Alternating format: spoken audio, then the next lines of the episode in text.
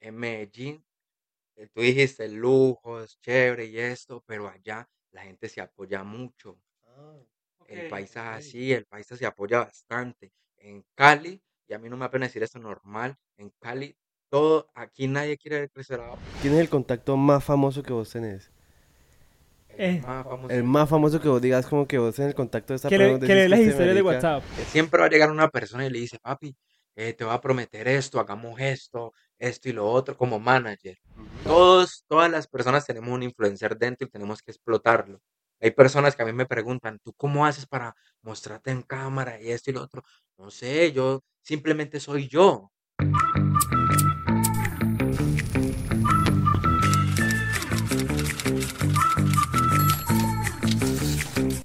Sí, señores, un día más, un episodio más en este su podcast, en este su espacio libre de humo.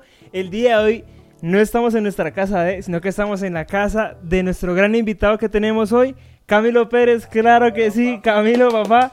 Un aplauso. Claro que sí, papi, pero esa es que, eh, ¿cómo voy a venir aquí sin motilarme? ah? No, mi rey. No, papi, esa remelo, mira. Oscuro pa. No, pero me voy a poner las gafas para poner, para poner el flow, para el flow. Para debutar. Sí, sí, sí. Claro. sí, Y eso que duro va cuadrada la avenida, ¿no? Uy, sí, papi, que hay que no, pero bueno, vamos a hacer la rea y vamos a hablar de todo. Bueno, mi rey, qué bueno. Bueno, papá, bueno, de pronto para los que no conozcan a Camilo, que sería algo raro que no lo conozcan, estamos hablando con una persona que se dedica a crear contenido en redes sociales, ¿cierto? Tu plataforma más fuerte viene siendo Facebook, ¿verdad? Facebook, TikTok, TikTok hoy en día. doy Facebook, sí. Bueno, mi rey, contame un poquito de cómo nace esa idea, cómo nace ese querer crear contenido para redes sociales. Bonito, es una historia muy larga, pero todo empezó cuando yo jugaba fútbol. No, no se me dio por una lesión, mentira. Todo el mundo dice eso. Todo el mundo dice eso. Todo el mundo dice que no, me jodí la rodilla, papi. Me voy así a que- ver y papi, no, así fue, pero no la real. No, yo juego bastante. Yo juego bastante, maní. Tenemos Pero- que sacar un equipito Picadito ahí para hacer la real, sí, sí. Pero vos jugás cochino o le metes, No, no, no, le metes con, me gusta con inteligencia? Con inteligencia. ¿De qué jugabas, weón? Volante de marca, mi papá. Yo el que pongo los pases sabrosos. Ah, sí, al papi, pibe al derrama.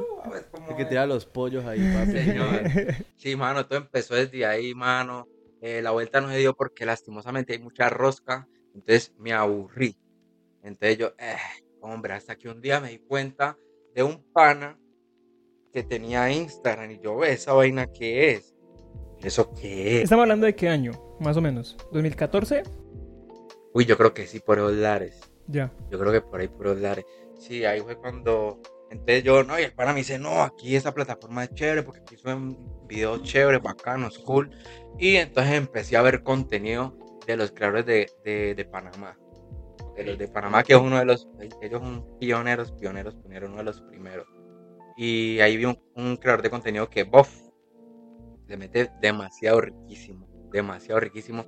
Y ahí me empecé a inspirar de eso. Y ahí fue que yo empecé a copiarle los videos al parcero y toda la vuelta, tan, tan. Y yo, uff, qué chimba, voy a empezar a meterle, voy a empezar a meter. Y lo hacía igualito a él. ¿Verdad? Yo creo que así más de uno empieza. Más de claro. uno empiezan Robando así, ideas. robando Claro. videos en forma.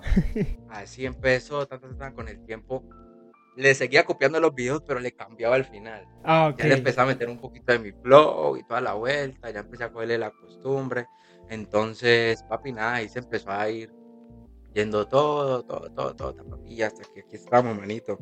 ¿Ya cuánto llevas creando contenido? ¿Más o menos seis años? Yo creo que yo llevo cuatro años, ya voy para cinco años. Cinco años. ¿Y cuántos años tenés? 22.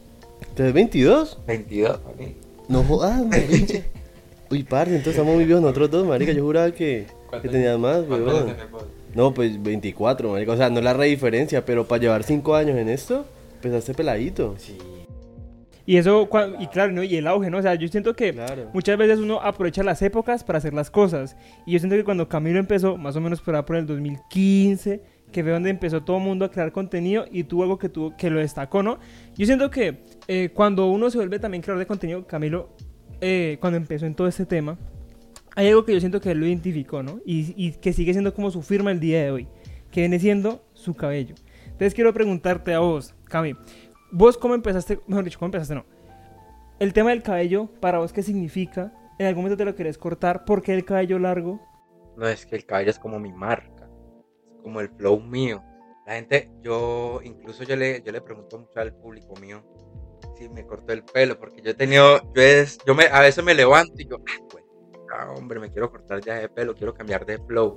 Te entran como las... las Sí, como que ya, porque ya llevo mucho tiempo. Ya, uf, con mi pelo ya llevo como que, póngale por ahí seis años. desde que empezaste, digamos. Es que mi pelo es muy largo. Sí, desde ¿Sí? antes, desde antes ya venía con este flow. Eh, pero incluso me he cortado punticas y todo eso. Uno dice, le dice al barbero que le corta la- las puntas y. ¡Ra! Entera. Le sube bastante. Mm, indignado, pero nada, mi pelo es la marca mía, mano, es el flow mío y no, la gente no, no, no le gustaría que yo me cortara el pelo. Si yo digo que si me corto el pelo, se me va el flow. ¿Verdad? se me va el flow, es una decisión bastante difícil. In- incluso estoy en un momento que me quiero cortar el pelo. Sí, está en la etapa de cortar el pelo. Y decís que me corté el pelo. El, cerrando ciclos. ¿Sabes cuál es el dilema? Que no sé qué corte hacerme. Y Yo siento que no, y no, yo siento que si me corto el pelo y me da una frente. ¡Aisla! Eh, ahí estamos. Y tengo muchos barberos, parceros que me dicen, cortate el pelo, que yo sé que la vas a romper con un corte que te voy a hacer y la hue-". Pero no. Eso es una decisión muy difícil.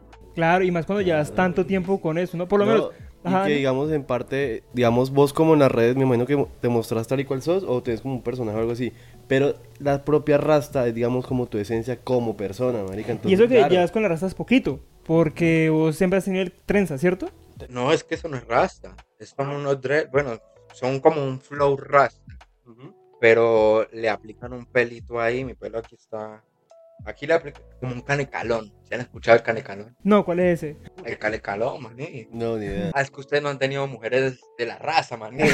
Ustedes han tenido puras blanquitas, ¿no? Sí, la blanquita, sí. Se nota, no se conocen nota. el canecalón. ¿Cuál es ese? ¿Cuál es ese? El Contanos. canecalón no es un pelo sintético que vale, uy, hoy en día cuánto estará el pelo de canecalón. ¿Pero qué es la extensión? Es una extensión. Ah, ok, Ya. ok, ya. Ahí, y le ponen a eso. Pero eh, para, para hacer este tipo de trenza es un pelo especial. Ya. No sé cómo se llama, la verdad. no Pero eh, ese pelo sí es tuyo, tuyo, natural. Pues O- mi, mi, mi pelo realmente sí llega hasta ahí. Hasta aquí llega, Ya. hasta la punta. Sino que para hacer ese tipo de trenzas toca que ponerle un pelo. Ok. O sea, Con tiene el otro mío, mío, no. Que se ve como si fuera una raza. Pero me están diciendo que una raza. No, Claro. no, una Yo sí iba a decir, pues pucha, Camilo se hizo rastas, porque evidentemente si te quieres quitar las rastas, solamente te queda calviarte.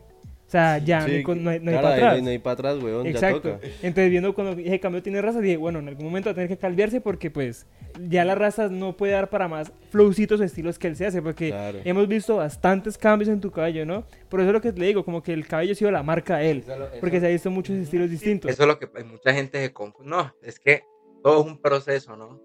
Yo con mi pelo he he hecho demasiadas trenzas, he hecho demasiadas. Y ustedes, ustedes pensaron que eran, que eran rastas y más de uno piensa que es rasta. Pues está muy bien No, hecho. Y yo me las y, y- y es una chimba, porque yo la verdad, antes de, de tomar la decisión de cortarme el pelo, yo dije, voy a hacerme una rasta, a ver qué tal el flow, cómo, cómo le metemos ahí. Pero yo dije, no, pues que me hago una rasta, yo no me quiero cortar mi pelo, hombre. Tengo que encontrarle el flow, tengo que encontrar algo distinto, porque ya también, ¿por qué me quiero también cortar el pelo? Porque ya me he hecho de todo. Todas las trenzas ya me las he hecho yo. Todas. Yo he visto a Camilo con, con afro y es un afro grande, muy grande. O sea, yo la vez pasada, bueno, la vez pasada no, hace bastante le vi cuando, hace muchos años, que tenía el afro. Es más, un video que vos hiciste con un barbero de Cali que te pintó el pelo de rojo, si no estoy mal. Em, vos tenías el pelo así, y supongo que sí lo tenés hoy en día, un afro grande, ¿no? Entonces vos sos de bastante callo, callo abundante. Y te quiero preguntar, ¿cómo haces para cuidar el pelo? Porque, claro, mantenerlo tantos años es de, pro- es de tiempo, es de dinero y es de tener muchos cuidados. Más o menos, ¿cómo es tu rutina para, para el cabello? Puro jabón rey. No, pues que no has pillado que digamos uno como man, uno como man es como full relajado en cuanto a procedimientos, un montón de cosas de jabones y que las hembritas un montón de cosas y la cara de uno es perfecta, papi, sin nada de cosas. Puro jabón de losa. No, no, hombre, no aplica tanta vaina. vaina no, no, nosotros vamos más relajados. o sea. Sí, sin forzar, no. Yo le aplico con su champucito normal, su acondicionador y ya, sóbelo. Bueno, yo quiero preguntarte algo. Yo en algún momento de mi vida, más o menos hace, en el 2020, 2019, yo tuve el cabello largo. Lo tuve hasta acá, hasta los hombros. Y eh, me llegué a hacer trenzas. Y a mí las trenzas no me duraban más de tres días. No, más de tres días no, como dos días y algo. Y, uno empe- y por lo menos, para no bañarse y para lavarse eso, ah, para mí era muy complicado porque, claro, yo me bañaba, pues normal, obviamente le decían como que, eh, pues, pone cuidado, tocate, la, la, la, pero sigue siendo algo que es complicado para uno que no está acostumbrado. ¿Vos cómo haces para mantener cuidadas la- las trenzas o las rastas durante tanto tiempo y cómo las, cómo las lavas, cómo las bañas? Mm, Esa pregunta me la hacen mucho. Y mm, bueno, nosotros los negritos, a nosotros sí nos hace más fácil que le coja las trenzas y lleva la línea bien bacana y todo eso. Porque el pelo de ustedes es más, es diferente, ¿no? Claramente. Y el truco es no lavárselos. No, es verdad. Uh, Eso- ok. No lavárselo. O si él lo va a lavar, está bien.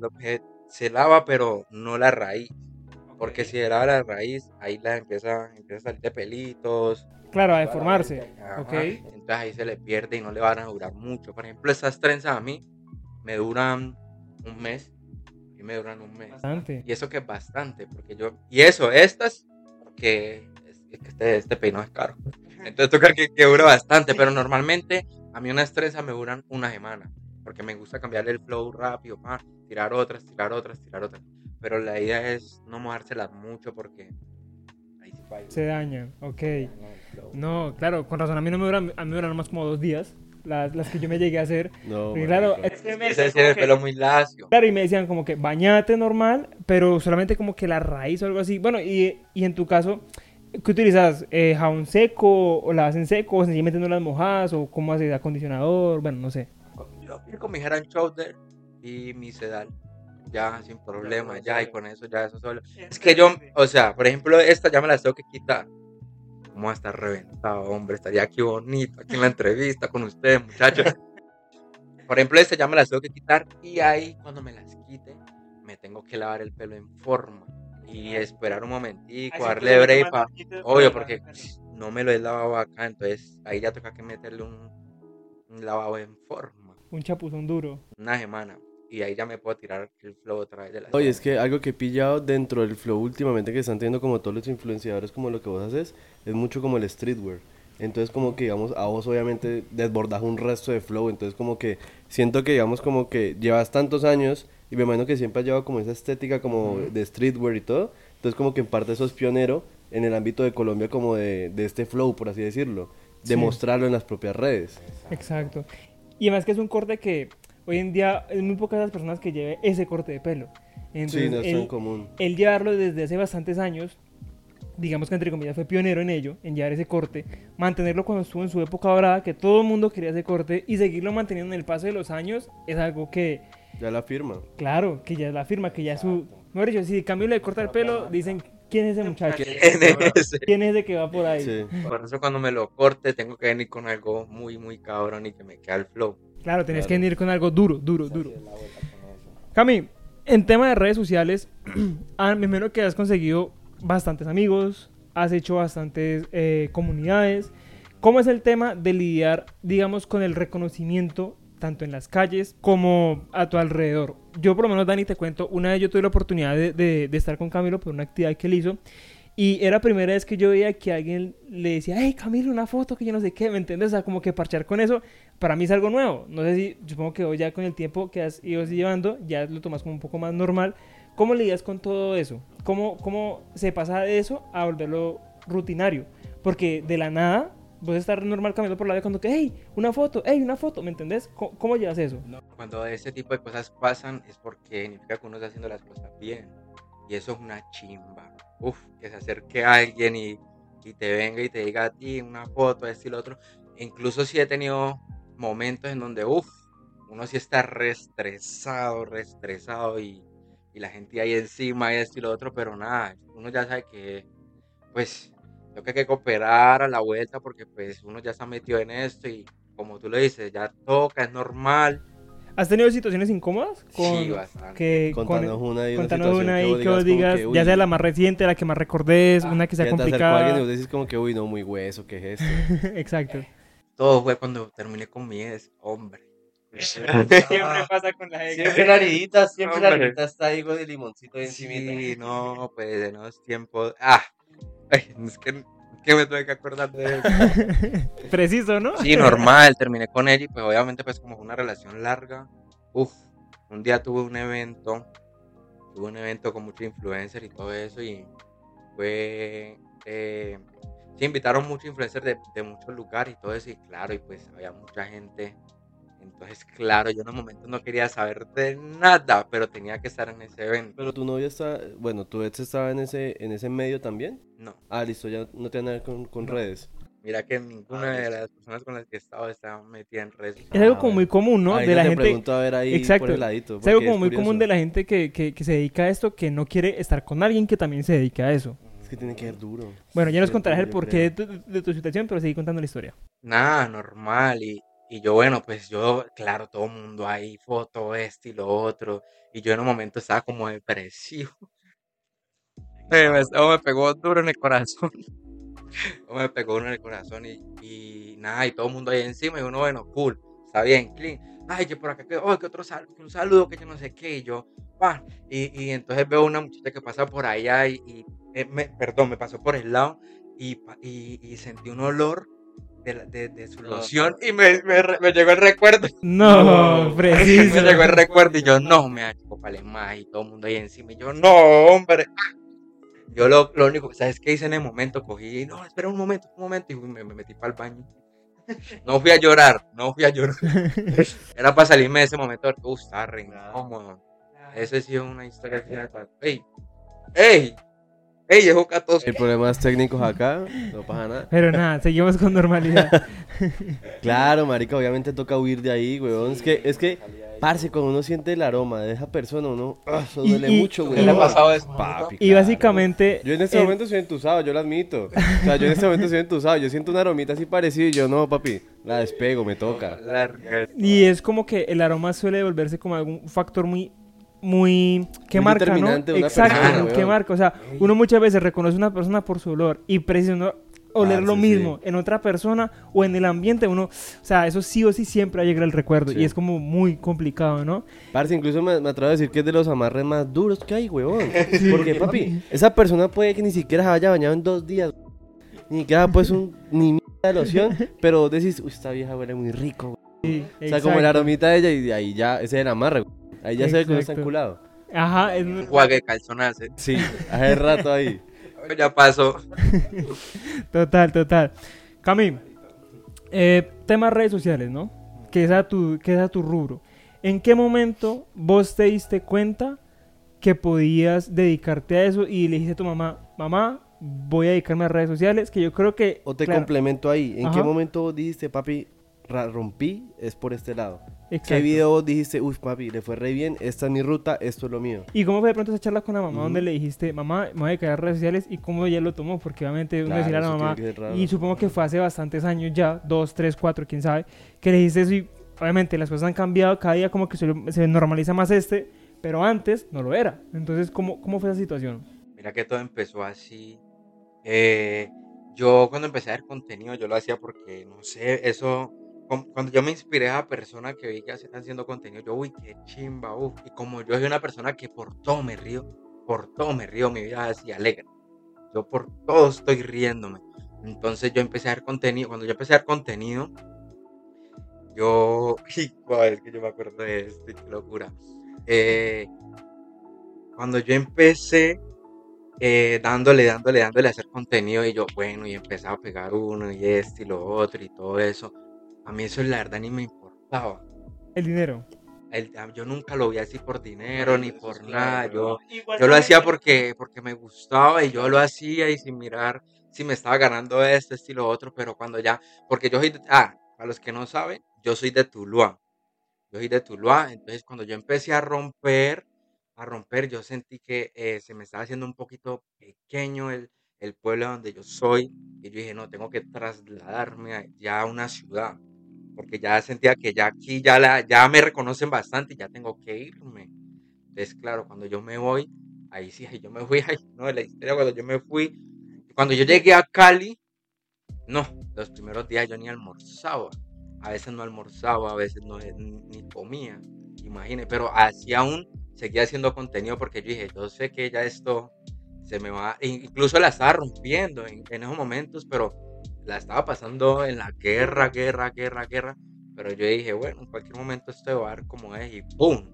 y ahí vamos, manito, ahí vamos dándole, tan, tan, tan, tan, y las O sea cosas que Cali fue el que te potenció así. Sí, durísimo. Cali fue el que me abrió la... Uf, agradecido con Cali. Cali es como mi casa, como si yo realmente lo hubiera hecho todo acá.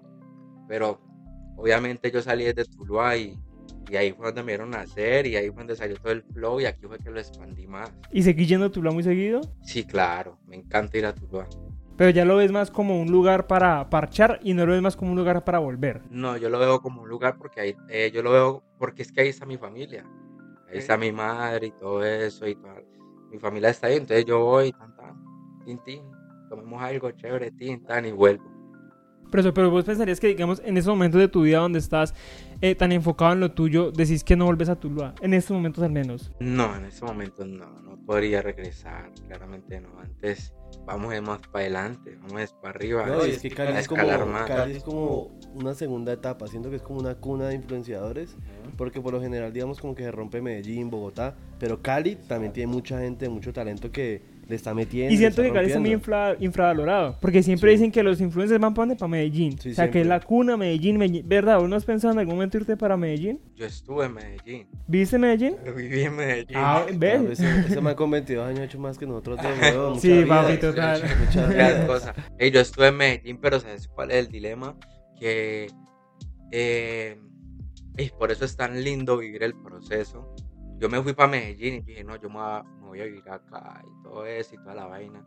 Pero me di cuenta que, eh, no sé, allá es, el sistema es como diferente. Por ejemplo, acá tú, acá te mueves más, haces más cosas, esto y lo otro, no sé, yo no sé. Incluso los creadores de contenido de aquí de Cali, ellos no se van a vivir allá a Medellín. ¿Pero vos sentís que Medellín es una plaza mucho más competitiva? ¿O realmente lo Sí, es? más competitiva. Es como otro flow, es otro flow, otras ligas. Ok. Pero mira que siento, digamos acá un poco desde la ignorancia de pronto, siento que el enfoque de Cali es tan distinto al de Medallo, porque siento que el de Medellín, o por lo que he visto como por redes y todo, siento que Medellín es como más de, de lujo, exceso y como de, de plata en exceso. Y siento que en Cali la comunidad como de ustedes como más de hermandad, como más de panas, de parceros, de pasar el rato chimba. Pero, Eso no pero, pero no, ahí le voy a decir una cosa. Lo hay- es todo todos los creadores con los que yo he hablado, todos dicen esto. En Medellín, eh, tú dijiste el lujo, es chévere y esto, pero allá la gente se apoya mucho. El Ok. país es así, el país se apoya bastante. En Cali, y a mí no me apena decir esto normal, en Cali, todo, aquí nadie quiere ver crecer a otro. No Aquí jodas. la gente es muy competitiva, eh, alguien quiere tener más, esto y lo otro, pero en Medellín no. Me vendieron humo, huevón. Me vendieron un maní. Impresionante, claro, porque, eso. porque eh, total, o sea, literal dijo totalmente lo contrario contrario a lo que a yo lo dije, que vos claro. dijiste. Y eso te quería preguntar, Cami, el tema de mm, hipocresía en redes sociales. Claro, Dani lo ve desde el lado del espectador. Exacto, yo pienso que yo lo veo desde ese lado del espectador porque, Porque- uno ve que es exacto. entre pana, chimba, todo Y eso. porque no te dedicas a ello como Claro. tal. Pero Camilo que está metido en el ámbito, ¿cómo es el tema, ese tema? El tema de, de ya hacer, mejor dicho, de compartir trabajo con más personas. ¿Pensás que hay mucha hipocresía? Bueno, pensás no. ¿Qué crees? ¿Cómo ves ese tema desde el otro lado del creador? No, yo la verdad, yo trabajo con pura energía. La energía es una sola. Si yo veo que el ma- ey, me, me muestra energía chévere, tin, vamos a hacerle. Si yo veo que otro se quiere creer como más este y lo otro, yo voy a metros. Por eso yo voy muy aislado de muchas personas. Yo siempre voy en la mía, tan, tan, tan, tan. Y el que quiera vibrar conmigo chévere, le hacemos de una. El que quiera creer que mm, mm, a metros, que sigan como vi solo. Pero entonces, ¿vos crees que en, el, en ese tema hay mucha hipocresía Ah. de lo que se muestra? Demasiado, y a mí. Pero en, en los influenciadores Colombia o en, o en lo que es tu profesión como tal. No, yo creo que en Colombia en general, en general es- en esto se ve mucha hipocresía, eso sí es la real, eso sí hay que decirlo. Pero a veces, a veces nos toca que convivir con esto. ¿Te ha pasado, Sí, te ha pasado tocado cosas que- malucas? Sí, me ha pasado claramente ahí. Claro, es que por ejemplo yo, yo veo como que se la creen y esto y lo otro y, y uno como que, bueno, uno, la buena, sí, chévere y todo eso, pero después como que, ah, no, ¿sí ve? Hipocresía, ¿sí ve? Y así son, hay más de ahí, hay muchos, así vibran muchos. en, en este, en este mundo, O sea, se nota mucho el interés. Sí, demasiado. Hay gente muy interesada. Como Demasiado todo, en ¿no? este Pero supongo que en en este, este momento mundo también. de- en de- este de- medio que, papi, un ejemplo yo, weón, me vendieron humo, que yo veo como otra cosa, en realidad vos viviéndolo, te das cuenta como que este pana me habla, pero con otro, con la idea de, de usarme o hundirme ya. Total. sale. Camilo, eh, reitero, las personas que no conocen a Camilo, raro que no lo conozcan. El contenido que hace es humor. Y te quiero preguntar eso. ¿Por qué humor? O sea, ¿por qué te basaste eh, en, en crear contenido de humor? Primero, pues, por como te digo, mano, yo mantengo muy reído por todo. A mí me encanta tirar caja. Ok. No sé, me, me fluye hacer humor porque, pues, todo, todo también viene desde el colegio. Usted sabe que uno con los parceros re... Ay, yo sí era bien cansón. ¿Verdad? ¿Camilo no perdió años nunca? Mm, creo que sí. Como dos. Pero por, por recochero, por esto y lo otro, por los panas. Eso que yo siempre era más calladito. Yo siempre era más calladito y siempre me metían la culpa a mí yo. Hombre. Ya le tenían la, la ficha. Ya me lo llamaban por, ¿y por qué? Por ser negrito. Mentira, mentira, mentira. Le lo piquilla, le Porque mis panitas siempre eran blanquitos y todo el flow, pero nada. Siempre me, y todo viene de ahí, entonces por eso me gusta el humor, no sé, me- el humor es una chimba. O eso es lo mejor que puede haber. Vos estuviste una época en la que, bueno, aquí va- voy a sonar así, pero es que yo, yo consumo, o sea, yo, yo he visto el contenido de Camilo, lo he visto crecer, lo he, he- sido seguidor. Eh, vos estu- estuviste en una época donde estabas muy pegado, luego tuviste, creería yo que más o menos un año, donde las cosas pararon demasiado, donde todo tuvo como un nivel muy bajo, diría que casi nunca creas contenido, muy poco te veías por historias, y hoy en día otra vez volviste a retomar eso. Quería preguntarte, en ese año donde estuviste tanto tiempo quieto, ¿por qué paraste? ¿Qué sucedió para que Camilo Pérez, creador de contenido, tuviera que parar, que dijera alto ahí? Alto ahí. Bueno, como todos, todos tenemos problemas. A ustedes, ustedes saben, porque a mí una vez me preguntaron, eh, los creadores de contenidos que hacen humor se vuelven depresivos. ¿Ustedes saben eso? Sí. O sea, yo escuchaba eso. yo lo escuché una vez y escuchado le dije como Y de hecho me, me ha pasado a mí también porque yo en el colegio era muy cansón y en mi casa era muy amargado. Entonces mi, mamá me- mi papá me decía eso, como que ¿cómo es que sos tan jodón en el colegio y aquí tienes una cara de limón? ¿Cierto? Es como algo, uno modus operandi de los que se suelen dedicar como al, al- al tema de, de ser, de ser caricaturescos. Entonces contanos vos, Cami. eso es raro. Yo decía, bueno, ¿por qué? ¿Cómo así que los- la gente que, que hace humor se vuelve como depresiva? Y yo, yo eso nunca le metí mente, pero como te digo, soy una persona muy alegre. Yo siempre, como tú ves en mis historias, siempre es con una energía chimba. Eso también, mucha gente me sigue también por eso, porque siempre transmite una energía chévere, tina, alegre y esto y lo otro. Y como todos tenemos problemas personales, entonces al yo tener problemas, problemas de todo tipo, y mostrarme en la, en la cámara siempre sonriente, eso al tiempo me llevó a, a depresión. Raro, o sea, y- No, y es que de pronto eso que, que lo que vos mencionabas, el tema del humor con lo que puede generar como la depresión, yo siento es porque de pronto por las redes siempre se tiende a forzar como que siempre tengo que estar contento a mi público. Y me puede estar pasando X o Y problema con mi familia, con mi novia, lo que sea. Y en el público tengo que estar como que hablame, ¿cómo están? Tan, tan, tan. Siempre contentos. Y más que él se dedica al tema del humor, Exacto. entonces siempre quiere como generarle felicidad a las demás personas, Exacto, aunque él no la claro, sienta. Entonces uno, uno todo triste o algo así y necesito hacer a otra persona reír, cueste ya cuando es tu trabajo. Me imagino que eso pasa. sí, uff, demasiado, me pasó demasiado, yo, uff. Y yo no entendía yo cómo era capaz de hacer, de expresarme de esa manera. Porque la verdad, yo nunca en las redes sociales me quise mostrar que estoy triste. No soy de ese tipo de personas que demuestran que, que Los están que- llorando. Los que pueden grabar Sí. tantos segundos y se pueden llorar. ¿Vos viste el video de la muchacha con el perro? ¿Cuál? Una, a una muchacha se, se le murió un perro Ajá. y entonces Ah, estaba huevón, llorando. sí. ¿Con ese ¿Lo perro tieso? Sí. Papi, en TikTok, weón. El perro tieso, marica, literal tieso, tieso. Y la vieja se pone a grabar y llorar. Y un papi, un veterinario le comenta y es que ve, eso es asqueroso porque la tapa del muerto que está de perro es porque ya lleva como tres horas así. Y la pelada grabando, weón. Imagínate. Horrible. Entonces imagínate, imagínate vos tener la cara de ver a tu perro muerto, contener las lágrimas, poner un celular, que todo enfoque y ponerte a grabar y mientras eso pasa. Eso es asqueroso, ¿no? Claro, papi, horrible. Pero entonces chimba que, digamos, vos te usamos suerte real. Sí, yo trato de mos- Exacto. Bueno, entonces, perdón que te interrumpimos, sigues contando. Entonces, en esa etapa donde estabas como un poquito tristón, que no te podías como mostrar feliz a las, a las redes, ¿qué sentías? Uy, no. A mí no me daban ganas, no, no sé, no me fluían las cosas. No me fluían como que querer. eh, Y yo, y sabes que yo me ponía hasta a ver mis historias de las que ya había hecho hace rato, de meses atrás.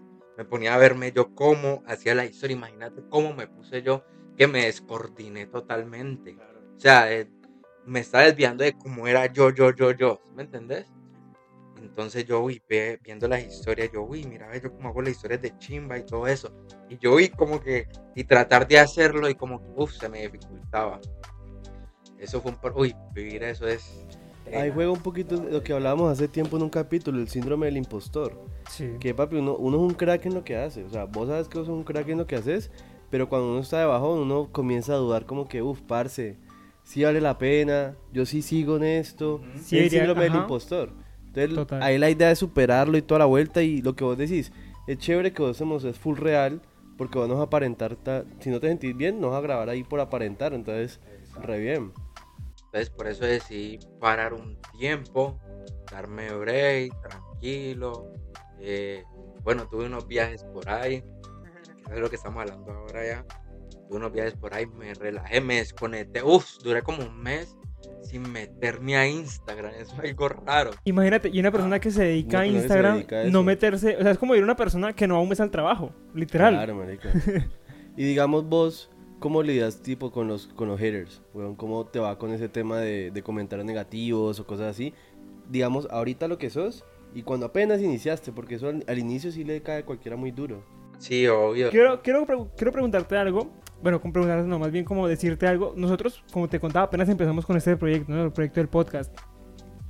Y hemos tenido, no diría que haters, pero ciertos comentarios como hacia de cierto desprestigio, o, ¿me entendés? Sí. Como esos comentarios Nunca malucos. falta el marica que está full aburrido, que simplemente como que, ah, tira veneno y, Y, ya, y uno, y por lo menos nosotros, pues al menos yo no estoy acostumbrado a decir- leer eso, a mí de cierta manera como que, uy, ¿qué está pasando aquí? ¿Me entiendes? ¿Cuál es esa? Claro, entonces vos, eh, que, ¿cómo viste ese proceso de empezar, Exacto, desde empezar a tener esos comentarios que seguramente te decían como que, qué videos tan estúpidos que haces? Bueno, todo ese tema y cómo lo dicen hoy en día y qué consejo le darías a las personas como nosotros, que estamos empezando, para lidiar con esos comentarios. Mano, pues la verdad, yo al comienzo, la verdad, no tuve mucho de ese tipo de comentarios. Como te digo, mano, yo soy una persona muy feliz, mano, y yo no soy pendiente a de pronto que van a decir. Y incluso a mí no, no me llegan muchos comentarios como que, ay, mira que eh, eh, es- está haciendo esto raro. esto". Mira que yo siempre tuve comentarios positivos. De buenas yo. Muy bueno. Incluso los creadores de contenido a donde empiezan a tener ese tipo de comentarios es en Facebook. En Facebook. Facebook es una plataforma muy pesada, ¿no? Es una plataforma pesada, pesada. Cuando yo empecé a tirar contenido ahí, ah, ahí sí la empecé a sentir. Y eso que incluso eso fue ya después de dos años para allá. Imagínense, porque, obvio, comentarios negativos siempre van a haber. Y a mí me encantan. Me encantan los Oye, comentarios vos negativos. Que te tomas toda risa, weón. Entonces me imagino que vos Sí, a mí ves como que, ah, que... Cool. Parchado. Bien, que siga pendiente ahí, tire aire, chimba, normal. Entonces, cuando empecé a tirar contenido a Facebook, empezaron a llegar los comentarios negativos ahí sí. Y hubo un tiempo que, uy, sí la sentí. Yo como que, uy, quieto. ¿Cuál es esa? ¿Cuál es esa? Y sí me bajó un poco, pero ahí estaban los panas diciéndome, ay, eso, no le ponga cuidado a eso, normal, siga tirando, siga tirando, que eso siempre, la verdad, siempre va a haber eso, siempre, siempre, siempre. En lo que hagamos siempre va a haber alguien que está tirando de ahí la mala. Por lo menos, no, yo he llegado a ver que varios creadores de contenido toman esos comentarios de formas muy diferentes. Hay unos que le responden como con la misma vara, o sea, le responden súper feos, súper odiosos. Redirectos. Hay otros que le responden como con sarcasmo, otros que le responden como que, mira, sabes que ten un buen día. ¿Vos cómo respondes esos comentarios? O directamente no los respondes. No, yo nunca respondo eso. Yo la verdad nunca lo respondo. O a veces que estoy de buen humor, cojo y lo respondo, pero lo respondo... eh, Con sátira, como sí, así Sí, recochita. como así en recocha. Y ya. Ya está mejor, marica, para provocar ahí Sí, más claro. como que, papi, me comentaste, ¿Para qué, comenta uno, otra vez. ¿Para qué uno estresa su cabeza? Total. ¿Para qué? Nada, que sigan comentando lo que quieran más ahí. Ya. Yo hace un tiempo Claro. estaba viendo un creador de contenido que él decía que le gustaba que las personas le comentaran eso porque le generaba más engagement. Claro, papi, Entonces le ayudaban, ajá. Pero le digo, qué rico que sea, sigan comentando así. O sea, hablen bien, hablen mal, hablen. Habla. Pero que hablen. Preocupe si no están hablando. Eso es verdad. eso es Exacto, verdad. eso es verdad. Si no están hablando, ahí sí como que tiene que Ve, tomar. y hay una preguntita. Vos desde que estabas en Tuluá y que iniciaste aquí en Cali, ¿desde Tuluá ya conocías a algunos influencers con los que pegaste acá? ¿O eso cómo es el proceso como para vos entablar colaboraciones? ¿Cómo es, cómo es esa vuelta de ser amiguitos, por así decirlo? Realmente sí. Yo aunque, uff, no esté en, en una posición tan alta, eh, los, los creadores que- de contenido que conozco de categoría me la dan y yo como que, uy, ¿cuál es? ¿A qué flow? Porque les gusta el humor. Cuando yo, es que yo tuve un tiempo que empecé a hacer contenido largo. Cuando empecé hacer contenido largo, uff. ¿Largo como sketches? Sketch, sketch. Sí, larguitos, con flow, sabroso, melo, el negrito metiéndole rico. Entonces, claro, me la empezó. Cuando estaba en Tuluá dándole así ese contenido, me la empezaron a dar unos de aquí de Cali que ya estaban melo. Que fue Háblame Menor, Snow.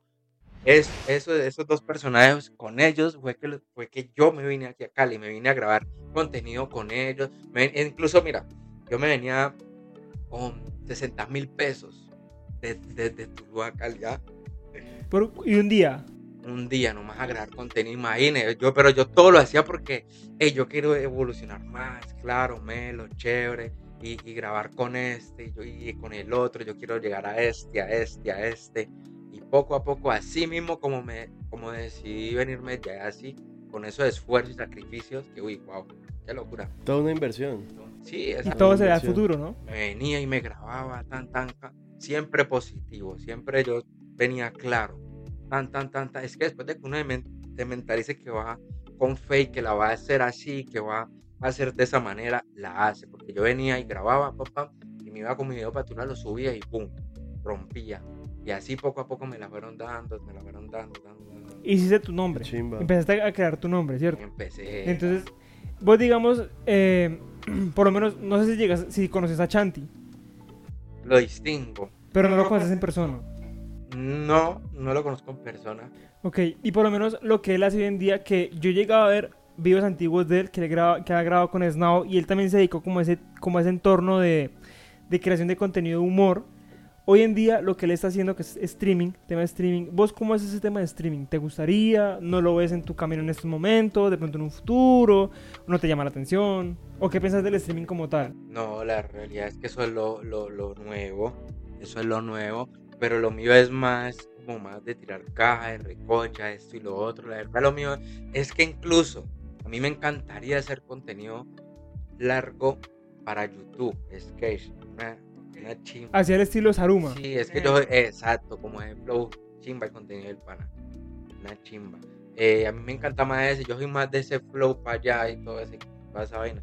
Porque es que eso lo de, lo de Twitch, eso es lo nuevo y pues la verdad para mí ese no es, no es mi flow O sea, no es tu camino por ese lado No. en estos momentos. en este momento. Puede que en un futuro lo, lo penses y lo hagas. Puede que sí, puede que Y no- venía aquí te pregunto una pregunta como más, más, más personal. Digamos como estabas hablando que, que iniciaste con Hablame Menor y todos ellos. ¿Quién es el contacto más famoso que vos tenés? Eh, Ah, El más famoso que vos digas como que vos en el contacto de esta que le, persona que le decís las historias de WhatsApp. Pero que lo tenés el contacto agregado, que es tu pana, ¿me entiendes así? Digo que para mí el más duro tiene que ser de aquí de Colombia. No, uy, no. Uy. No, ya no, papi, el duro, el ya duro. entra- ya entra Cualquiera. manía. Ok, tienes uno duro de Colombia. Y uno el aquí uno que cruza el charco, digas, pues. Ajá. No, yo siempre voy a decir que el más duro, que el más duro y que yo dije, uh, algún día lo tengo que conocer, porque de ahí fue donde me inspiré yo, fue Anthony Anel, el de Panamá, de Panamá, duro. Ay, duro, diste duro. con él y todo. Claro, incluso, imagina- imagínate, me inspiré. guiaste, me inspiré tan, tan cool, chévere, chévere, bacano, tin, a llegar al momento de, de conocerlo y a vivir con él en Medellín. Yo viví con él en Medellín. Papi. Brutal. O O sea, sea, imagínate sí. eso, weón, vos guiarte de una persona que admires. O sea, como que listo, me encanta tu contenido, te veo hace rato, quiero ser como vos y quedar de panas y vivir juntos. conocer a- el típico conocer a tu ídolo, ¿no? Sí, el Entonces, típico, weón. Él es un vivo ejemplo que conocer a tu porque siempre es como que nunca conozcas a tu ídolo, porque siempre te vas a hallar como malas mala Malas experiencias, exacto. exacto. Pero fuiste todo lo contrario. Vos conociste a tu ídolo y fue una Pero- gran y ese experiencia. No, y, sería muy sa- grato. ey, ¿sabes qué? Qué locura esto. Cuando yo lo conocí a él, hey, yo, yo, hey, no, a mí me daba hasta miedo. O sea, ¿sabes por qué me daba miedo? Porque me metí tanto en el papel de él que realmente éramos, cuando nos conocimos en persona, literal éramos muy iguales. Como que coincidíamos mucho, como, no sé, literal éramos uno en dos. Qué locura eso. Y yo pienso igual, y, y, y el flow para pensar ideas de él también es el mismo flow de mí para pensar ideas, eh, como él se expresa, como yo también me expreso, qué loco eso. Imagínate. Y en. Colombia un contacto duro que vos digas, Duro, duro, duro, para mí el más duro aquí en Cali es el Mindo. tenés al Mindo en WhatsApp, tenés al Mindo lee en las historias. Tengo en WhatsApp, Ah, Duro. Incluso ahí tenemos algo para hacer, tenemos algo pendiente, estamos esperando el momento. Vos lo conoces, claro. Sí, claro. Incluso yo vea, lo conocí así. Hubo un concierto en, en, en Tuluá de Faye y qué locura, yo estaba ahí parchado con los parceros todo eso. Cuando los muchachos me dicen, es que ve, el muchacho que allá no es el Mindo, pero como él está encapuchado, yo, eh, no, no es el Mindo. Cuando yo lo veo, lo, analizó bien y él como que me vio y me hizo así. Me mandó una flecha y yo, ¡ay, sí es el Mindo! Chévere, cool, porque uh, a mí siempre me encanta el, el contenido de él. Ese día me fui para mi casa y me escribe y me dice, ¿dónde estás? Me dice, yo, uy, esta manita con Faye, también voy a conocer a Faye. y entonces me dices, que llegueme, llegueme, llegueme acá a la finca, que estamos aquí parchados. ¿Es donde fue? Y estás aquí en Cali, ¿no? Eso fue en Tuluá. Ah, ok, en Tuluá sí, Tuluá. sí, Eso en razón. Tuluá. Y entonces yo le llego allá, chévere, cool, y me dice, uy, papi, vos tenés un contenido chimba, chimba. Y no tuve que decirle, grabemos. Él me dijo, papi, tenemos que montar algo bien chimba. Hagamos Papi, es algo. que siento que entre más orgánico sean las, las experiencias con las personas, mejor. Y así conectan. Totalmente, totalmente de acuerdo. Que hecho fue lo que pasó. O sea, yo le dije a Camilo, papi, tenemos este proyecto. Y él me dijo, papi, hagámoslo porque en algún momento yo llegué a trabajar con Camilo. Camilo conoce mi energía, yo conozco la de él.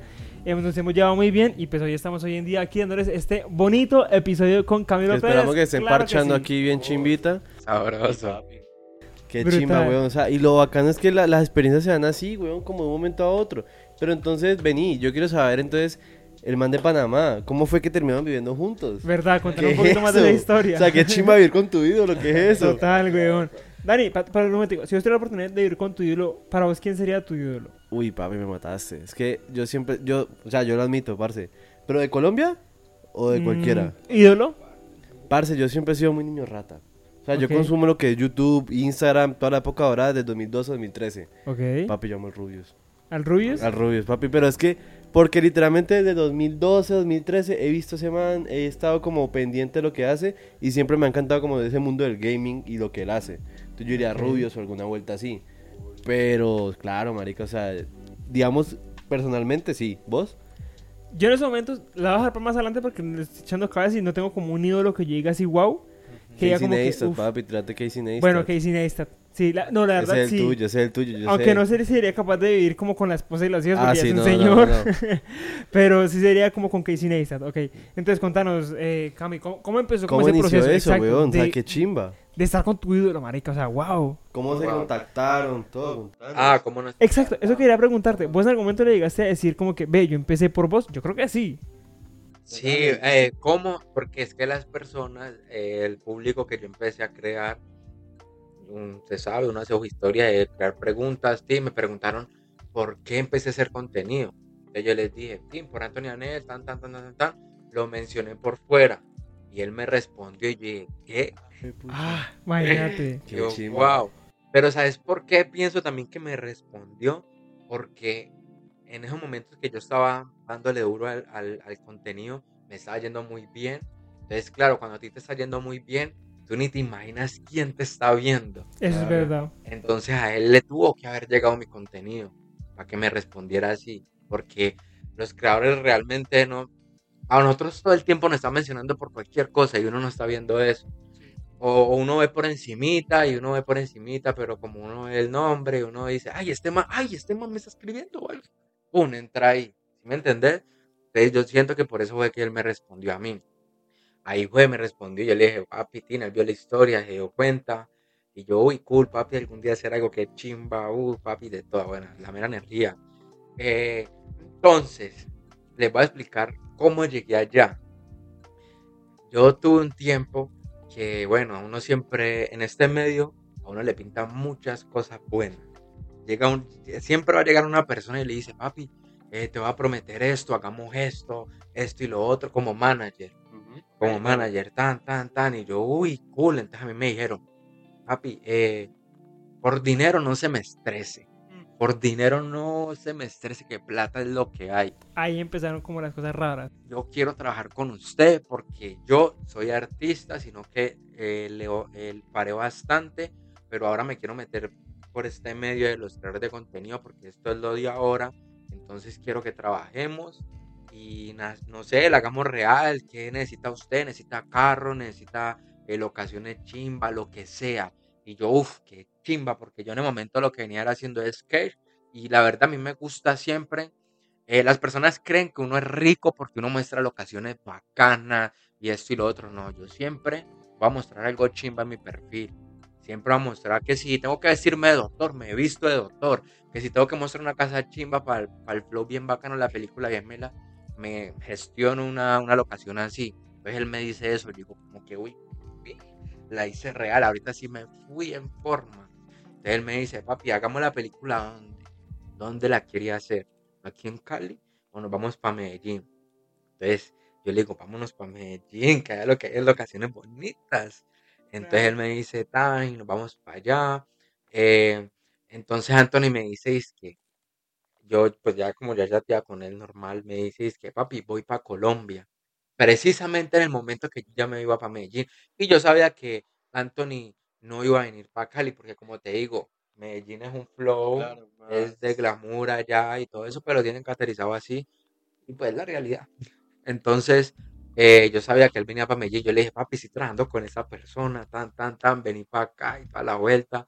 Entonces él me dice, papi, llegó tal día. Y ahí fue, lo hicimos real. Y lo recogimos en el aeropuerto, tan, tan. Y ahí fue cuando nos. O sea, eso fue tu primera impresión, recordando el aeropuerto. ¿Cómo, Sí. cómo fue ese primer encuentro para vos? ¿Estabas nervioso? ¿Estabas.? No, te mira que estaba normal, ya estaba normal, porque ya había con un poquito de confianza en el chat, ya hacíamos videollamadas normal y Ah, todo eso. Sí, sí, me entiendes, ya. Ya se volvió como más, más Sí, relación de incluso panas. hacíamos en vivo juntos, cool, me invitan a sus en vivos, cool, chimba. Chimba. Entonces cuando lo vi yo, "Y este hombre tiene flowcito, eh, Le bacano, mete, le sí, mete. sí, sí, le viste sabrosito, como es delgado. Y yo, ey, manito, y energía de una, la sentí de una, es que la vibra es una. Chimba. Pero Y- entonces la persona que te, que te estaba prometiendo todas esas cosas y todo eso, Ay, no te quedó mal. Ay, Dios mío. ¿O sí? Ahí va la otra historia. Ah, Otra historia aquí, revelo. El hombre, el hombre me, me dijo, papi, vámonos a, a vivir al poblado. Yo, uy, yo dije, uy, chimba, pues chimba. Pero, ¿no Pero- estabas asustado como por todo lo que te estaba diciendo? ¿O No, cómo te porque antes, antes de irnos para allá, él me mostró dónde vivía, eh, me mostró un poquito de su familia y de lo que siente. Yo, bueno, se la creo, se la creo. El, man- el muchacho tiene como 27 años. Entonces, ya, cuando estamos allá, imagínense, ahí también paré bastante. Ahí yo, yo antes de irme para allá, yo venía haciendo contenido. Cuando yo me voy para allá, yo llegué a un hotel. Yo no llegué directamente al poblado, sino que yo llegué a un hotel. ¿Y cuánto duré en un hotel? Un mes y medio en un hotel. Duro. ¿Por qué? Porque supuestamente antes de yo, de yo venirme, él me dijo que ya tenía seteado todo, que ya tenía el apartamento, pero me- cuando llegué allá, mentira. Entonces ahí yo dije, va una, No tenía a nada, ver, claro. no tenía nada. Pero cuando empecé a analizar el flow, vi que es difícil que a alguien allá le, le, le acepten un apartamento. De mucho papeleo, bien mucha cosa. Entonces, fue real por la cual él no, no lo había conseguido. Porque, uy, nosotros fuimos a bastantes apartamentos y no. Todos nos decían que sí, pero al final mentira. Eso No es mentira. Eso es no de la agencia. la de la agencia le prometen a uno y mentira. Entonces, cuando estamos ahí, nosotros melo. Empezamos a. Ya, llegamos al poblado. Entonces empezamos a camellar y, y él pedía plata. Entonces, en esos momentos, yo estaba bien económicamente. Puedo decir que estaba bien porque me quería comprar mi primer carrito. Imagínense. Entonces, yo venía con ahorros de, mi primer carrito y toda la vuelta, como para ir empezando, suave, normal, ustedes saben, pues eso. Y el man empezó, dice que, eh, préstame, préstame yo no sé qué, que es que tengo, he pagado, he hecho muchas transferencias y yo le prestaba 500. Así empezó, él empezó, préstame 500, porque es que él estrelló un BM, el BM que él tenía, entonces, eso para los repuestos es una vuelta seria. Entonces él empezó a decir préstame 500, yo, hágale una, full, tin, tin, tin, a los dos días, ya que préstame 600, que necesito pagar eso, que relájate, que yo te lo pago normal, y yo, bueno, yo qué le iba a decir sabiendo que ¿Y estábamos, seguías en el hotel? no, ya estábamos en el poblado, Ah, ok. ahí ya estábamos en el poblado, entonces yo, ¿para qué le iba a ponerme a como que a pagarme sabiendo que estamos en el poblado, tiene movie y es real hasta el momento lo que está haciendo, yo, ¿qué me iba a poner? Entonces, el man me hizo la misma cuatro veces, cuando yo vi, cuando y- ya vi que él, eh, que él ya pedía mucho, yo, no, no, no, maní, no, ya no tengo, le dije yo, y se fue pan de Anthony, porque estamos viendo los tres. Fue pan de Anthony a decirle, hey, préstame, tin, tin. Y se la pasó así. Y la plata que él pedía, es, él, porque él pedía, es que plata a la, a la madre, porque la mamá la estaba, lo estaba apoyando. La mamá lo estaba apoyando. Y la mamá, él le pedía plata y le pedía plata. ¿Y sabes para qué nos pedía toda esa plata que de tinta? Para comprar esa droga. Ah, ¿Puedo decir? ¿Lo puedo decir? Sí, sí, sí. decirlo. Tusi. Para comprar Tusi. ¿Ah? Y sabes para qué también, aparte, dice que para hacerle transferencia a mujeres, hermano, a mujeres que tenía él de culito, eh, él les enviaba plata. O sea, él era una- aparentaba, pero mejor Aparentaba dicho, re lo que quisiera. O sea, sí, yo, yo me di cuenta, para resumir, porque es un tema tenso, largo, yo me di cuenta que él no era el que tenía la plata, era la mamá, era un niño de papi y mami, Ah, con 27 años, ¿ah? inservible, básicamente. No, y hermano, ahí nos tocó que Anthony y Amir nos para un apartamento, a un Airbnb, y el man era todo creído. El man llegamos a, una- a un, a un restaurante y si no lo atendían como es, en- que, vámonos, vámonos de aquí, que no me atendieron como es. Una persona eh, Aparentaba fea, mucho, fea. aparentaba mucho. No, Sí, pero- que ese ha sido como el problema, bueno, el problema no, como la situación más incómoda mm, la que has tenido en redes sociales. sí, porque por eso también paré mucho. Yo paré mucho por eso, es que imagínense. ¿Y eso no afectó tu convivencia con Anthony? Porque es que, a ver, estar los tres juntos y que esa persona les afecte, Anthony, ¿qué pensaba? ¿Cómo era ¿Sabes? con vos? ¿No se sentía pronto incómodo? Pues, pues, además del hecho que no estaba en su país. Mira que, ¿sabes? No, él no se sentía... in- Obviamente, pues yo me sentía como él también normal, pero ese muchacho es una persona muy humilde a pesar de la trayectoria que tiene. Una persona muy humilde y, y él me decía, hey, mano, mira que esto y esto y lo otro. Bueno, él me decía que eso, pa, loco, este man está loco. O sea, lo chimba es que a partir de todo ese mierdero que hubo, como que entre ustedes se mantuvo la, la amistad, como sí, que o quedaron o sea, eso no, firmes. afect- no los afectó a ustedes, que Ajá. fue lo importante. Exacto, No, no nos afectó. El hombre tiene una energía muy chimba, es muy sencillo, muy sencillo. Y el hombre estaba era agradecido, estaba era, uy, qué chimba la montaña, porque pues Panamá Entonces, uy, la montaña, y estamos viendo al frente de la montaña, ¿no? El hombre estaba contento viviéndosela, pero lastimosamente vimos eso. Y no sé, era algo que yo tenía que vivir, porque por- como le digo, vivir el proceso de chimba para después de, ya después de que yo pasé todo eso, que yo volví y, y paré, dije, bueno, ya analicé todo esto, ahora ya sabemos cómo es la vuelta, ya sabemos cómo es, cómo es este mundo, ahora vamos ya estamos ready para lo que hay, para lo que se viene. Y ya estamos preparados, ¿sí me entendés? Brutal, brutal. Bueno, Camilo, una preguntita más que tengo. Eh, ¿Cómo es tu tema? Ya nos, habla- ya, nos hablabas un- ya nos has hablado un poco de tus experiencias, como nos contaste ahorita con una exnovia que tuviste. Quería preguntarte, eh, normalmente las personas que se dedican a la creación de contenido, que suelen ser reconocidas, prefieren siempre tener una pareja que no se dedique a lo mismo, ¿no? Yo quería preguntar eso, weón. Yo Entonces quería, yo quería preguntar como el tema vos- sentimental. ¿Cómo, te dan, ¿Cómo es ese tema sentimental para vos? ¿El hecho de ser conocido te sirve en el sentido de te da como cierto plus o realmente no? ¿Te afecta? ¿Qué ves en una mujer? ¿Prefieres que se dedique al tema de contenido? ¿Prefieres que no se dedique a ese tema de contenido? ¿Qué pensarías si tú paras de dedicarlo al OnlyFans? Un ejemplo, que es un contenido explícito. Que ¿Estarías- últimamente está muy de moda entre Exacto, que estás de acuerdo, no estás de acuerdo. En el caso que sea tu, tu, tu pareja en este caso. Uf, what the fuck. Digamos duro. Uy, que se tira a... Uy, wow. Pero primero le voy a decir una cosa. Eh, un creador de contenido que se meta con una persona que no haga contenido, eso afecta un poco, bastante. No voy a decir un poco, bastante. Si ella no hace lo mismo, afecta bastante. Es por eso que los artistas, los, los, los que hacen música siempre, normalmente se meten con una persona que hace lo mismo. Claro, o buscan como una persona modelos, cosas así Sí, como porque que ya tengan fama. Han habido, habido muchas mujeres y hombres que han crecido en temas de redes sociales por, por gracias a su pareja, ¿no? Porque su pareja les dio nombre.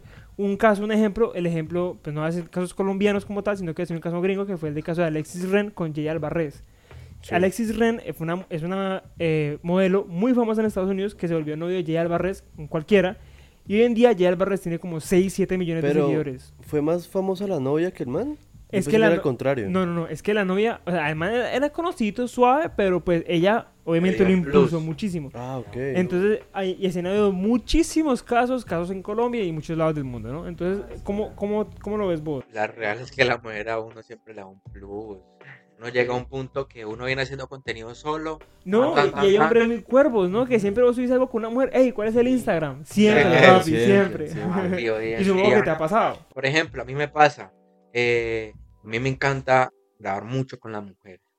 A mí me encanta grabar mucho con las mujeres porque con uno con las mujeres saca mucho tema, mucho, demasiado. Y yo al tener eh, una pareja que no hace lo mismo que yo hago, hace algo en redes sociales, la va a afectar durísimo y me va a afectar durísimo a mí, porque a mí me encanta, a mí me encanta, eh, eh, a mí me encanta grabar con mujeres y siempre lo voy a seguir haciendo. Y la mujer que esté conmigo, si no le gusta eh, que yo grabe con mujeres, ahí sí que. Claro, obviamente porque ahí, ahí surge el tema como de que un ejemplo, vos estés grabando, es que he visto tus videos y salen unas viejas que son muy bonitas, ¿me entendés? Entonces ahí influye el tema que la pelada sea insegura, entonces dicen, no, este man lleva todo el día con una vieja grabando. Obviamente, a mí me encantaría que la per- por, por eso yo no, no, no me meto con mujeres que hagan contenido. Yo quiero hacer, crear una, ¿sí me entiende?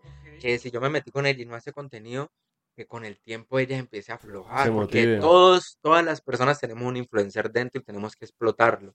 Hay personas que a mí me preguntan, ¿tú cómo haces para mostrarte en cámara y esto y lo otro? No sé, yo simplemente soy yo. Simplemente soy yo y, y, y si yo me voy a que, ay, que me da pena esto y lo otro, no voy a cumplir mis objetivos. Y parte, siento que eso vende mucho, por eso es que TikTok pegó tan duro, weón. Es que el hecho de TikTok, siento que mucha gente se volvió como muy famosa por el ámbito de que como lo ven tan personal, que simplemente la persona colocando su celuco y se graba a sí mismo, entonces ven como cierta familiaridad. puede hacer me imagino que cualquiera. pasa. Lo puede hacer Exacto. cualquiera. Eso le dio mucha confianza a muchas, a muchas personas. Claro. Si es real, todos tenemos un influencer dentro, solo que hay que explotarlo. Hay que dejar de pensar en qué van a decir, en qué esto y lo otro. Simplemente sea usted y ya, como usted es. Por eso yo no me he hecho ninguna cirugía en la cara. Yo digo, soy hermoso. ¿Ves? Para la cámara. Pero esta sigue, esta sigue. Preciso, preciso. Menos mal lo alcanzaste a ver. Listo. Claro, no, y manejas tu flowcito y toda la vuelta y que la, y la, y es que la, sigo con las rastas, que la trenza y todo, entonces claro. Y entonces lo que decía Diego, si te metes con una creadora de contenido, pero ella también hace Only, porque eso está Ah. muy de moda. ¿Le harías ahí, cómo manejas vos eso? O vos lo ves de pronto una especie, no es red flag, pero decís como que se dedica a esto, mm, prefiero tenerla como amiga. Uy, no. O no te... Pues, Es que ya hay Vea, mucha, ya hay vea, mucha creadora de incluso, contenido mira, vea, a mí me gusta, a mí me encanta, como les digo, me encanta grabar con mujeres, esto y lo otro. Pero que me, que me encante grabar con mujeres así, voluntuosas y todo eso, no significa que a mí me encante una mujer así. Porque eso es lo que yo muestro en cámara también es como un personaje, chévere y esto y lo otro. Como, aquí me están viendo a mí realmente. ¿Ya? Camilo Pérez. Exacto, me están viendo a mí realmente como soy, porque a mí me encanta en redes, me encanta, claro, mostrar la mujer sabrosa y todo eso, porque a todos nosotros los hombres nos encanta ver eso, la real. Pero yo meterme con una mujer que, que haga only esto y lo otro, la verdad, yo no. Entonces tu prototipo Ok. más bien Camilo, el, el pana que está en su apartacho, que quiere estar con su novia, tranquilo. Es una mujer más tranqui, Más tranqui, más... que- que sea, que no sé, que, que le meta su estudio, que haga su Ya. profesión, que sea diferente, porque es que no me gusta, a mí la verdad no me gusta lo, lo de que todo mundo hace, a mí no me Pero te- gusta lo que todo por ser influencer te cae mucha vieja así como... Sí, normal. ¡Ah! ya, Lo normal. normal, papi, De todos los normal. días. De todos los días, no, tranqui, Normi. Papi, Papi. no, me hago normal, algo casual, algo diario. Pero ya está influye. ya está Pero papi, sí influye, tipo, en vos No. ir a un lugar de ejemplo, pronto... vos estar en una discoteca y estar Ajá. ahí parche que la, la- ves una pelada así linda ta- a la distancia y que de un momento a otro llegue gente a pedirte fotos, vos con tu flowcito, que con la sonrisita, que con las gafas, eso, eso marca, ¿no? Yo creo que a usted ha servido como para llamar la atención de otras personas. Exacto. Pero a mí no me gustan las mujeres que van así lanzadas. Ya. No, a mí me gusta que me pongan a... ¿sí me entiendes? pedalear. Sí, exacto, porque es que yo sí me he topado con muchas mujeres así que son... ¿Será que lo digo así como fácil? Dale, dale, dale, decilo. papi, sin Así filtro. como sí, fácil, no me gusta. Yo siento que ahí no hay flow. Siento que no, que, que cualquiera otro lo puede hacer. Entonces Claro. no, no me gusta. Incluso yo sé que yo soy Camilo Pérez y todo eso, y muchas mujeres van a tirar así, pues por, por la movie y toda la vuelta, pero no, yo me he topado con mujeres que ey, se paran en la línea y no me importa lo que usted hace y, y baila. Ahí es donde gusta más, claro, Exacto, marica. ahí es donde digo, epa. Esa es la que es. Uno se cruza con muchas mujeres que eh, la ponen muy fácil a uno y no, no, así no me gusta. Parce, digamos, aquí hablando, pues ya te pregunté quién es el contacto más famoso que vos tenés y todo. ¿Cuál es de pronto la influencer que vos conociste que vos decís, qué hembra, weón? Que vos la, que vos la y decís, qué mujer, O sea, tanto que- física como exacto. personalmente. Que vos conociste, no te es de pronto que te la agregada o algo, sino que ¿Pero vos mujer? Sí, mujer. Que vos digas, uff, qué mujerón. Influencer o, o modelo o algo así que vos decís como que, uff, parce, qué mujer. Vea, eh, yo empecé a grabar, eh, wow, wow. No necesariamente que la hayas grabado, sino que la hayas conocido. La hayas conocido que de pronto en algún evento o algo que le hayas visto y que vos digas, papi, qué mujer. Qué mujer. En todo lo que vos decís como que es una persona seria, full con su trabajo, todo que vos decís como que, uff, parce, me prueba. Seria. bueno, no tan seria, no tan todo, seria. todo el mundo tiene su guardado, eso es obvio, ¿no? No tan seria, sino que vos decís como que, uff, parce, qué hembra físicamente y de pronto como con su trabajo. O si querés, o si querés dividirlo, físicamente, vos decís como que, uff, parce, conocí esta mujer. Es que en el momento sí me haría muy difícil responder eso porque, no sé, yo, es que, ¿Muchas, muchas? No, no, no. O muy pocas antes. pocas, muy pocas, así en el sentido de, de, de ser, no, muy pocas. Pero la que yo conozco que sí es muy seria y esto y lo otro, y ella apenas como que está metiendo en este mundo, ¿sí ¿me entiendes? Está metiendo en este mundo, en el flow y todo eso.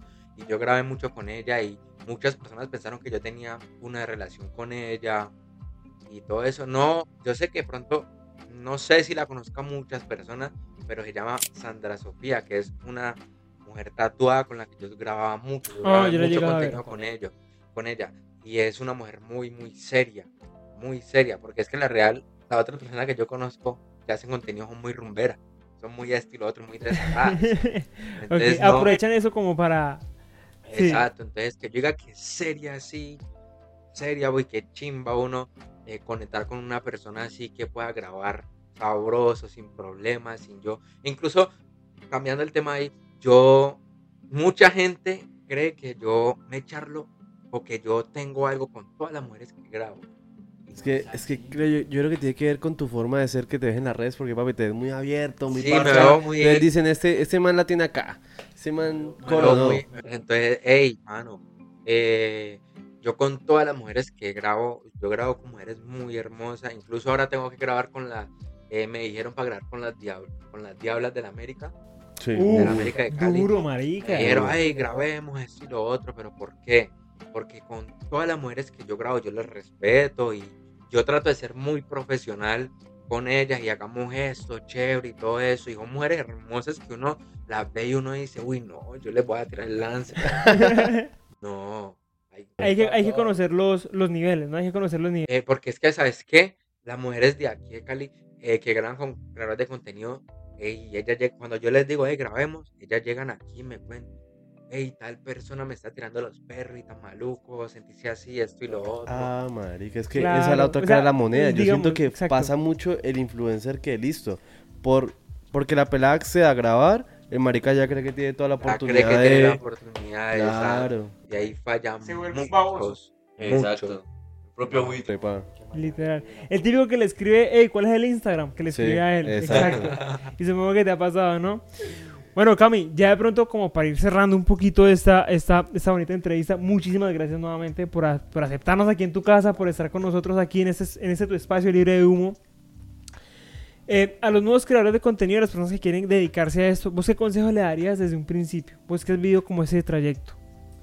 Nada, lo mismo de siempre, que es, siempre sea uno mismo, siempre, eh, no, o sea, es bueno inspirarse a otras personas, pero llega un punto que, porque es que hay muchas, muchos creadores de contenido que se inspiran de esa persona, como me pasó a mí, está bien, es normal, es normal que hagan lo mismo, pero no, ahora en día hay muchos creadores de contenido y hay que hacer cosas diferentes hay que hacer cosas diferentes, no hay que hacer lo mismo de las otras personas porque no va a ser del común. Directamente va a ser del común y por eso de pronto te vas a sentir así que no, como que no hay, te vas a sentir como inseguro en un momento de tu vida, vas a sentir como una inseguridad. ¿Por qué? Porque estás haciendo lo mismo. Mira, eh, de- déjate llevar de, de lo que diga tu mente, cosas, porque a veces, por ejemplo, a mí me pasa que me, que me imagino cosas locas. Esa cosa loca porque te salió de tu, te salió de tu cabeza y te salió de ti, no lo viste de otra persona. Sigue tu, tu instinto y hazlo, hazlo real y ya, y cree siempre en ti con fe y siempre metiéndole posi- positivo a las cosas y ya, sencillo. Y la vas a hacer real. Yo siento que es un Brutal. consejo que le puede servir a muchas personas, En no solamente a las personas que se dedican a crear contenido, sino en general. Exacto. porque es algo muy completo. Bueno, Camilo, muchísimas gracias nuevamente por estar aquí en tu casa. Bueno, literal en tu casa. En tu casa, culo host. Eh, sí, Chimba. chula linda, en tu casa, en tu espacio libre de humo. Y bueno, y aquí les ponemos la red de Camilo Pérez para que lo sigan. Y raro que no lo sigan, que no lo Sí, conozcan. ¿Qué pasa, papi? ¿Cómo así? Y bueno, Ah, nuevamente, tío. lo que siempre les decimos, párchense. Párchense viendo. Espacio Libre de Humo. Muchas gracias a todos ustedes por ver este bonito capítulo. Y bueno, nos vemos en una próxima edición. Se despide Diego, junto a Daniel Alvarado y junto a Camilo Pérez en la casa. Estamos activos, Claro papi. que sí. Gracias por ver este contenido.